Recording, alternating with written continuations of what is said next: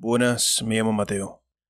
Os presento Psicosofía, un podcast donde discutiremos ideas filosóficas y los pensadores que las entretenían, enfocados a la salud mental tanto personal como social. Pero ¿cómo es posible? Si la filosofía ha muerto y la ciencia la ha matado. O eso nos dijo Stephen Hawking, una de las figuras recientes más populares de la cosmología. Hmm.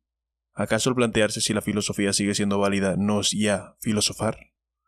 Y es más, ¿qué ganamos con explorar el cosmos si no somos capaces de cruzar el abismo que nos separa de nosotros mismos? Lamentablemente estamos a punto de descubrirlo.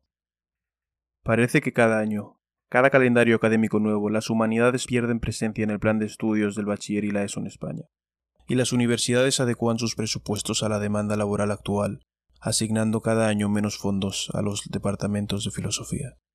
Y estos, a su vez, responden indoctrinando futuros activistas en lugar de fomentar la curiosidad, porque la filosofía ya no parece ser rentable, ni a los filósofos.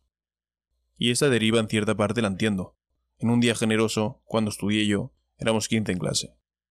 ¿Por qué no? La filosofía no te dará de comer. Y eso, y eso he aprendido de primera mano, pero nutre todo lo que rodea. No te llenará el bolsillo, pero enriquece hasta las peores experiencias. Y en este mundo, donde se ha descubierto todo menos el cómo vivir, compartir los consuelos de la filosofía antes de que caigan al olvido, me parece una tarea saludable. Este es el objetivo de psicosofía.